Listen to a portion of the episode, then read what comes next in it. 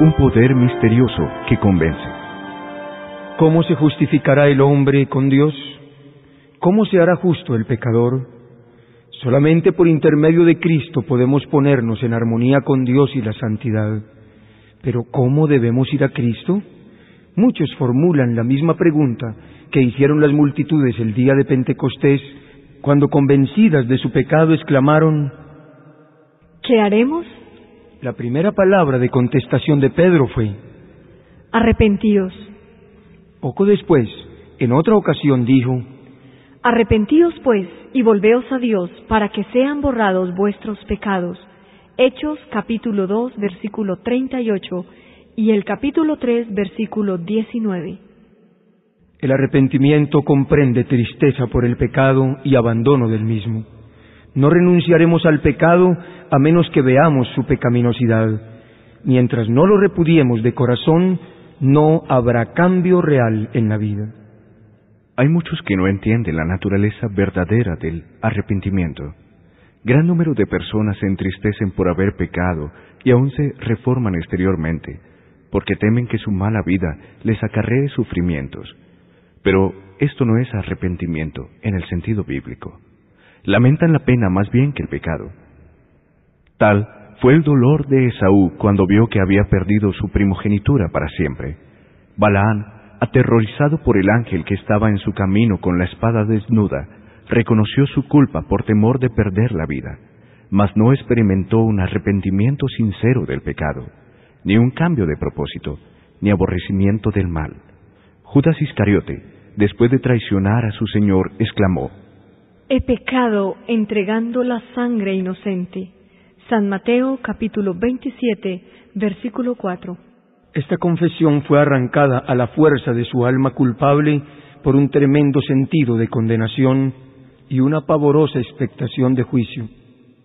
Las consecuencias que habían de resultarle lo llenaban de terror, pero no experimentó profundo quebrantamiento de corazón ni dolor de alma por haber traicionado al Hijo Inmaculado de Dios y negado al Santo de Israel. Cuando Faraón sufría los juicios de Dios, reconoció su pecado a fin de escapar del castigo, pero volvió a desafiar al cielo tan pronto como cesaron las plagas. Todos estos lamentaban los resultados del pecado, pero no sentían tristeza por el pecado mismo. Mas cuando el corazón cede a la influencia del Espíritu de Dios, la conciencia se vivifica y el pecador discierne algo de la profundidad y la santidad de la sagrada ley de Dios, fundamento de su gobierno en los cielos y en la tierra. La luz verdadera que alumbra a todo hombre que viene a este mundo, ilumina las cámaras secretas del alma y se manifiestan las cosas ocultas. San Juan capítulo 1, versículo 9. La convicción se posesiona de la mente y del corazón. El pecador tiene entonces conciencia de la justicia de Jehová y siente terror de aparecer en su iniquidad e impureza delante del que escudriña los corazones. Ve el amor de Dios, la belleza de la santidad y el gozo de la pureza. Ansía ser purificado y restituido a la comunión del cielo. La oración de David, después de su caída, es una ilustración de la naturaleza del verdadero dolor por el pecado.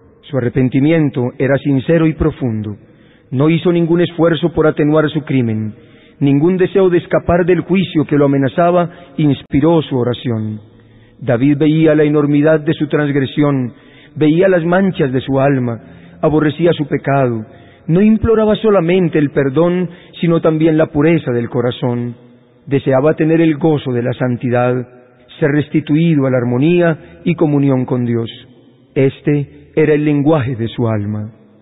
Bienaventurado aquel cuya transgresión ha sido perdonada y cubierto su pecado. Bienaventurado el hombre a quien Jehová no atribuye la iniquidad y en cuyo espíritu no hay engaño. Salmo 32, 1 y 2. Apiádate de mí, oh Dios, conforme a tu misericordia, conforme a la muchedumbre de tus piedades, borra mis transgresiones, porque yo reconozco mis transgresiones, y mi pecado está siempre delante de mí. Purifícame con hisopo, y seré limpio.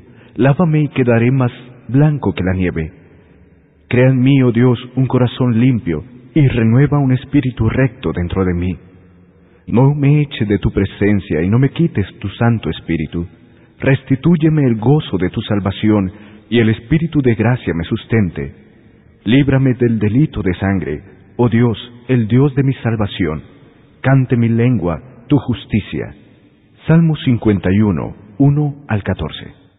Efectuar un arrepentimiento como este está más allá del alcance de nuestro propio poder. Se obtiene solamente de Cristo, quien ascendió a lo alto y ha dado dones a los hombres. Precisamente este es un punto sobre el cual muchos yerran y por esto dejan de recibir la ayuda que Cristo quiere darles. Piensan que no pueden ir a Cristo a menos que se arrepientan primero y que el arrepentimiento los prepara para el perdón de sus pecados. Es verdad que el arrepentimiento precede al perdón de los pecados, porque solamente el corazón quebrantado y contrito es el que siente la necesidad de un Salvador, pero ¿debe el pecador esperar hasta que se haya arrepentido para poder ir a Jesús? ¿Ha de ser el arrepentimiento un obstáculo entre el pecador y el Salvador? La Biblia no enseña que el pecador deba arrepentirse antes de poder aceptar la invitación de Cristo. Venid a mí todos los que estáis cansados y agobiados, y yo os haré descansar. San Mateo capítulo 11 versículo 28. La virtud que viene de Cristo es la que guía a un arrepentimiento genuino. San Pedro habla del asunto de una manera muy clara en su exposición a los israelitas cuando dice, A este Dios le ensalzó con su diestra para ser príncipe y salvador, a fin de dar arrepentimiento a Israel y remisión de pecados. Hechos capítulo 5 versículo 31. No podemos arrepentirnos sin que el Espíritu Santo despierte la conciencia más de lo que podemos ser perdonados sin Cristo. Cristo es la fuente de todo buen impulso. Él es el único que puede implantar en el corazón enemistad contra el pecado. Todo deseo de verdad y de pureza, toda convicción de nuestra propia pecaminosidad, es una prueba de que su Espíritu está obrando en nuestro corazón.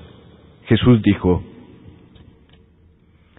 Yo, si fuere levantado en alto de sobre la tierra, a todos los atraeré a mí mismo. San Juan capítulo 12 versículo 32.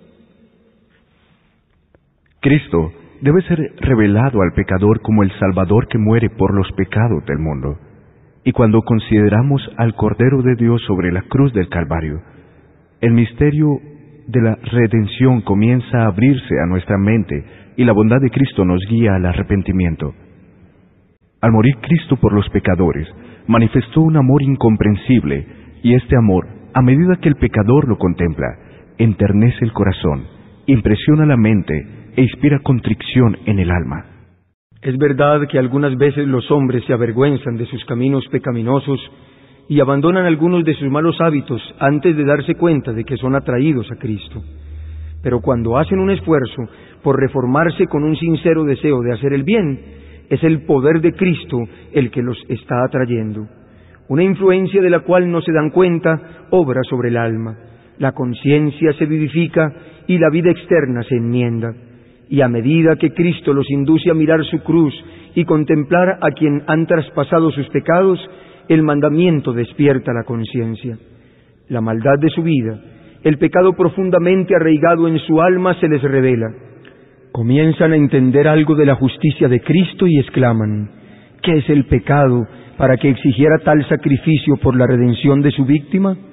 ¿Fueron necesarios todo este amor, todo este sufrimiento, toda esta humillación para que no pereciéramos, sino que tuviéramos vida eterna? El pecador puede resistir a este amor, puede rehusar ser atraído a Cristo, pero si no se resiste, será atraído a Jesús. Un conocimiento del plan de la salvación lo guiará al pie de la cruz, arrepentido de sus pecados, que han causado los sufrimientos del amado Hijo de Dios. La misma inteligencia divina que obra en la naturaleza habla al corazón de los hombres y crea un deseo indecible de algo que no tienen. Las cosas del mundo no pueden satisfacer su ansiedad. El Espíritu de Dios está suplicándoles que busquen las cosas que solo pueden dar paz y descanso. La gracia de Cristo y el gozo de la santidad. Por medio de influencias visibles e invisibles, Cristo, nuestro Salvador, está constantemente obrando para atraer el corazón de los hombres de los vanos placeres del pecado a las bendiciones infinitas que pueden disfrutar en él. A todas estas almas que están procurando vanamente beber en las cisternas rotas de este mundo, se dirige el mensaje divino. El que tiene sed, venga, y el que quiera, tome del agua de la vida de balde. Apocalipsis capítulo 22, versículo 17. Los que en vuestro corazón anheláis algo mejor que lo que este mundo puede dar, reconoced este deseo como la voz de Dios que habla a vuestras almas. Pedidle que os dé arrepentimiento, que os revele a Cristo en su amor infinito y en su pureza perfecta en la vida del Salvador quedaron perfectamente ejemplificados los principios de la ley de Dios y el amor a Dios y al hombre. La benevolencia y el amor desinteresado fueron la vida de su alma. Contemplándolo, nos inunda la luz de nuestro Salvador y podemos ver la pecaminosidad de nuestro corazón. Podemos lisonjearnos como Nicodemo de que nuestra vida ha sido muy buena, de que nuestro carácter es perfecto y pensar que no necesitamos humillar nuestro corazón delante de Dios como el pecador común, pero cuando la luz de Cristo resplandece en nuestras almas, vemos cuán impuros somos, discernimos el egoísmo de nuestros motivos y la enemistad contra Dios que ha manchado todos los actos de nuestra vida. Entonces, reconocemos que nuestra propia justicia es en verdad como andrajos inmundos y que solamente la sangre de Cristo puede limpiarnos de las manchas del pecado y renovar nuestro corazón a su semejanza. Un rayo de luz de la gloria de Dios, un destello de la pureza de Cristo que penetre en el alma, hace dolorosamente visible toda mancha del pecado y descubre la deformidad y los defectos del carácter humano. Hace patentes los deseos impuros, la infidelidad del corazón y la impureza de los labios. Los actos de deslealtad del pecador que anulan la ley de Dios quedan expuestos a su vista y su espíritu se aflige y se oprime bajo la influencia escudriñadora del Espíritu de Dios. Se aborrece a sí mismo, viendo el carácter puro y sin mancha de Cristo. Cuando el profeta Daniel vio la gloria que rodeaba al mensajero celestial que le había sido enviado, se sintió abrumado por su propia debilidad e imperfección. Describiendo el efecto de la maravillosa escena, dice, No quedó en mí esfuerzo, y mi lozanía se me demudó en palidez de muerte, y no retuve fuerza alguna. Daniel capítulo 10, versículo 8. Cuando el alma se conmueve de esta manera, odia el egoísmo, aborrece el amor propio y busca, mediante la justicia de Cristo, la pureza de corazón que está en armonía con la ley de Dios y con el carácter de Cristo. San Pablo dice que en cuanto a justicia que haya en la ley, es decir, en cuanto se refiere a las obras externas, era irreprensible, pero cuando comprendió el carácter espiritual de la ley, se vio a sí mismo pecador, juzgado por la letra de la ley como los hombres la aplican a la vida externa, se había abstenido de pecado, pero cuando miró en la profundidad de sus santos preceptos y se vio como Dios lo veía, se humilló profundamente y confesó su maldad.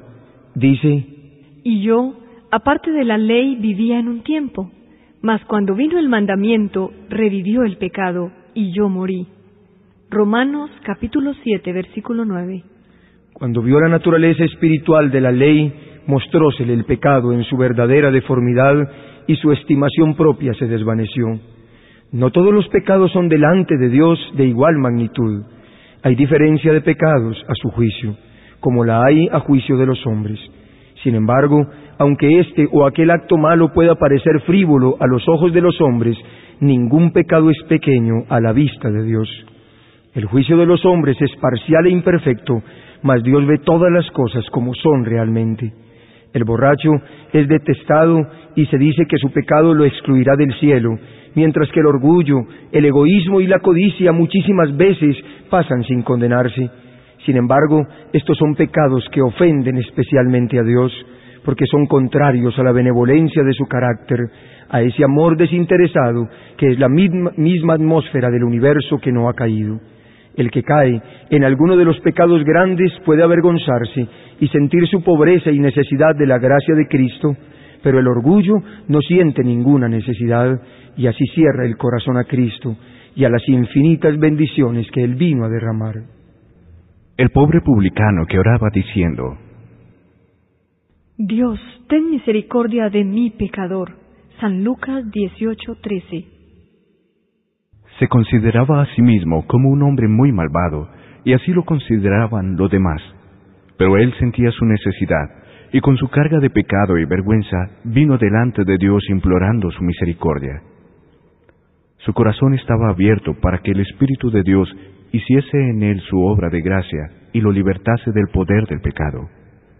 La oración jactanciosa y presuntuosa del fariseo mostró que su corazón estaba cerrado a la influencia del Espíritu Santo. Por estar lejos de Dios, no tenía idea de su propia corrupción, que contrastaba con la perfección de la santidad divina. No sentía necesidad alguna y no recibió nada. Si percibís vuestra condición pecaminosa, no esperéis a haceros mejores vosotros mismos. ¿Cuántos hay que piensan que no son bastante buenos para ir a Cristo? ¿Esperáis haceros mejores por vuestros propios esfuerzos? ¿Puede acaso el etíope mudar su piel? ¿O el leopardo sus manchas? Entonces podréis vosotros también obrar bien, que estáis habituados a obrar mal. Jeremías 13:23 No hay duda para nosotros solamente en Dios. No debemos permanecer en espera de persuasiones más fuertes, de mejores oportunidades o de caracteres más santos. Nada podemos hacer por nosotros mismos. Debemos ir a Cristo tales como somos. Pero nadie se engañe a sí mismo con el pensamiento de que Dios, en su grande amor y misericordia, salvará aún a aquellos que rechazan su gracia. La excesiva corrupción del pecado puede conocerse solamente a la luz de la cruz. Cuando los hombres insisten en que Dios es demasiado bueno para desechar a los pecadores, miren al Calvario. Fue porque no había otra manera en que el hombre pudiese ser salvo, porque sin este sacrificio era imposible de que la raza humana escapara del poder contaminador del pecado y se pusiera en comunión con los seres santos, imposible que los hombres llegaran a ser partícipes de la vida espiritual. Fue por esta causa por lo que Cristo tomó sobre sí la culpabilidad del desobediente y sufrió en lugar del pecador. El amor, los sufrimientos y la muerte del Hijo de Dios, todo da testimonio de la terrible enormidad del pecado y prueba que no hay modo de escapar de su poder ni esperanza de una vida más elevada, sino mediante la sumisión del alma a Cristo. Algunas veces los impenitentes se excusan diciendo de los que profesan ser cristianos, soy tan bueno como ellos. No son más abnegados, sobrios, ni circunspectos en su conducta que yo. Les gustan los placeres y la complacencia propia, tanto como a mí. Así, hacen de las faltas de otros una excusa por su propio descuido del deber. Pero los pecados y faltas de otros no justifican los nuestros, porque el Señor no nos ha dado un imperfecto modelo humano. Se nos ha dado como modelo al Inmaculado Hijo de Dios, y los que se quejan de la mala vida de los que profesan ser creyentes son los que deberían presentar una vida y un ejemplo más nobles. Si tienen un concepto tan alto de lo que es ser un cristiano, ¿no es su pecado tanto mayor? Saben lo que es bueno y sin embargo rehúsan hacerlo. Cuidaos de las dilaciones. No posterguéis la obra de abandonar vuestros pecados y buscar la pureza del corazón por medio de Jesús. Aquí es donde miles y miles han errado para su perdición eterna. No insistiré sobre la brevedad e incertidumbre de la vida, pero hay un terrible peligro, un peligro que no se entiende suficientemente en retardarse en ceder a la invitación del Espíritu Santo de Dios, en preferir vivir en el pecado, porque tal demora consiste realmente en eso. El pecado por pequeño que se suponga, no puede consentirse sino a riesgo de una pérdida infinita. Lo que no venzamos nos vencerá y determinará nuestra destrucción. Adán y Eva se persuadieron de que por una cosa de tan poca importancia como comer la fruta prohibida, no podrían resultar tan terribles consecuencias como Dios les había declarado. Pero esta cosa tan pequeña era la transgresión de la santa e inmutable ley de Dios separaba de Dios al hombre y abría las compuertas de la muerte y de miserias sin número sobre nuestro mundo. Siglo tras siglo ha subido de nuestra tierra un continuo lamento de aflicción, y la creación aún gime bajo la fatiga terrible del dolor, como consecuencia de la desobediencia del hombre. El cielo mismo ha sentido los efectos de la rebelión del hombre contra Dios. El Calvario está delante de nosotros como un recuerdo del sacrificio asombroso que se requirió para espiar la transgresión de la ley divina. No consideremos el pecado como cosa trivial. Toda transgresión, todo descuido o rechazo de la gracia de Cristo obra indirectamente sobre nosotros, endurece el corazón, deprava la voluntad, entorpece el entendimiento y no solamente os hace menos inclinados a ceder, sino también menos capaces de ceder a la tierna invitación del Espíritu de Dios. Muchos están apaciguando su conciencia inquieta con el pensamiento de que pueden cambiar su mala conducta cuando quieran, de que pueden tratar con ligereza las invitaciones de la misericordia y sin embargo seguir siendo llamados. Piensan que después de menospreciar al Espíritu de gracia, después de echar su influencia del lado de Satanás, en un momento de terrible necesidad pueden cambiar de conducta. Pero esto no se hace tan fácilmente. La experiencia y la educación de una vida entera han amoldado de tal manera el carácter que pocos desean después recibir la imagen de Jesús. Un solo rasgo malo de carácter, un solo deseo pecaminoso, acariciado persistentemente, neutralizan a veces todo el poder del Evangelio. Toda indulgencia pecaminosa fortalece la aversión del alma hacia Dios. El hombre que manifiesta un descreído atrevimiento o una impasible indiferencia hacia la verdad, no está sino cegando la cosecha de su propia siembra. En toda la Biblia no hay amonestación más terrible contra el hábito de jugar con el mal que las palabras del hombre sabio cuando dice, Prenderán al impío sus propias iniquidades. Proverbios capítulo 5 versículo 22. Cristo está pronto para libertarnos del pecado, pero no fuerza la voluntad. Y si por la persistencia en el pecado la voluntad misma se inclina enteramente al mal, y no deseamos ser libres, si no queremos aceptar su gracia, ¿qué más puede hacer? Hemos obrado nuestra propia destrucción por nuestro deliberado rechazo de su amor. He aquí, ahora es el tiempo acepto. He aquí, ahora es el día de salvación. Segunda de Corintios 6, 2. Hoy, si oyere su voz, no endurezcáis vuestros corazones. Hebreos capítulo 3 versículos 7 y 8. El hombre ve lo que aparece, mas el Señor ve el corazón. Primera de Samuel, capítulo 16, versículo 7. El corazón humano, con sus encontradas emociones de gozo y de tristeza, el extraviado y caprichoso corazón, morada de tanta impureza y engaño. Él sabe sus motivos, sus mismos intentos y miras. Id a Él con vuestra alma manchada como está, como el salmista abrir sus cámaras al ojo que todo lo ve, exclamando, Escudriñame, oh Dios, y conoce mi corazón, ensáyame y conoce mis pensamientos, y ve si hay en mí algún camino malo, y guíame en el camino eterno. Salmos 139, versículos 23 y 24. Muchos aceptan una religión intelectual, una forma de santidad sin que el corazón esté limpio. Sea vuestra oración. Crea en mí, oh Dios, un corazón limpio y renueva un espíritu recto dentro de mí. Salmos 51, 10. Sed leales con vuestra propia alma. Sed tan diligentes, tan persistentes como lo seríais si vuestra vida mortal estuviera en peligro. Este es un asunto que debe arreglarse entre Dios y vuestra alma arreglarse para la eternidad. Una esperanza supuesta y nada más llegará a ser vuestra ruina. Estudiad la palabra de Dios con oración. Esta palabra os presenta en la ley de Dios y en la vida de Cristo los grandes principios de la santidad, sin la cual nadie verá al Señor. Hebreos 12:14. Convence de pecado, revela plenamente el camino de la salvación. Prestadle atención como a la voz de Dios que os habla cuando veáis la enormidad del pecado, cuando os veáis como sois en realidad, no os entreguéis a la desesperación, pues a los pecadores es a quienes Cristo vino a salvar. No tenemos que reconciliar a Dios con nosotros, sino, oh maravilloso amor, Dios estaba en Cristo reconciliando consigo mismo al mundo, segunda de Corintios 5:19. Él está solicitando por su tierno amor los corazones de sus hijos cerrados.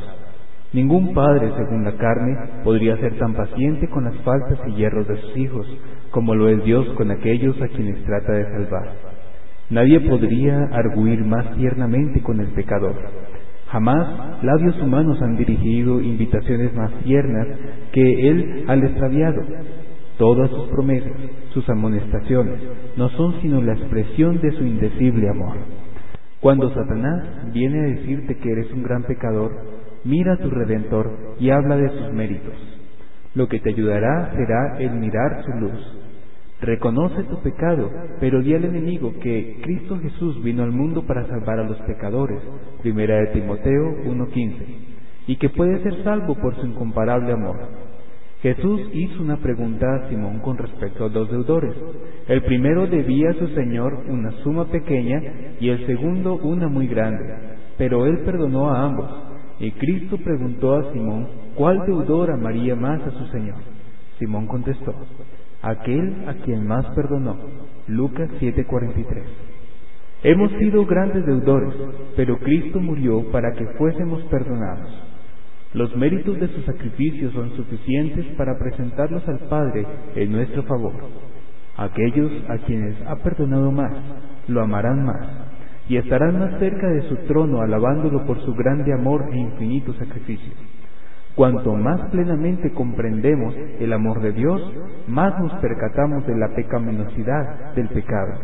Cuando vemos cuán larga es la cadena que se nos ha arrojado para rescatarnos, cuando entendemos algo del sacrificio infinito que Cristo ha hecho en nuestro favor, el corazón se derrite de ternura y contrición.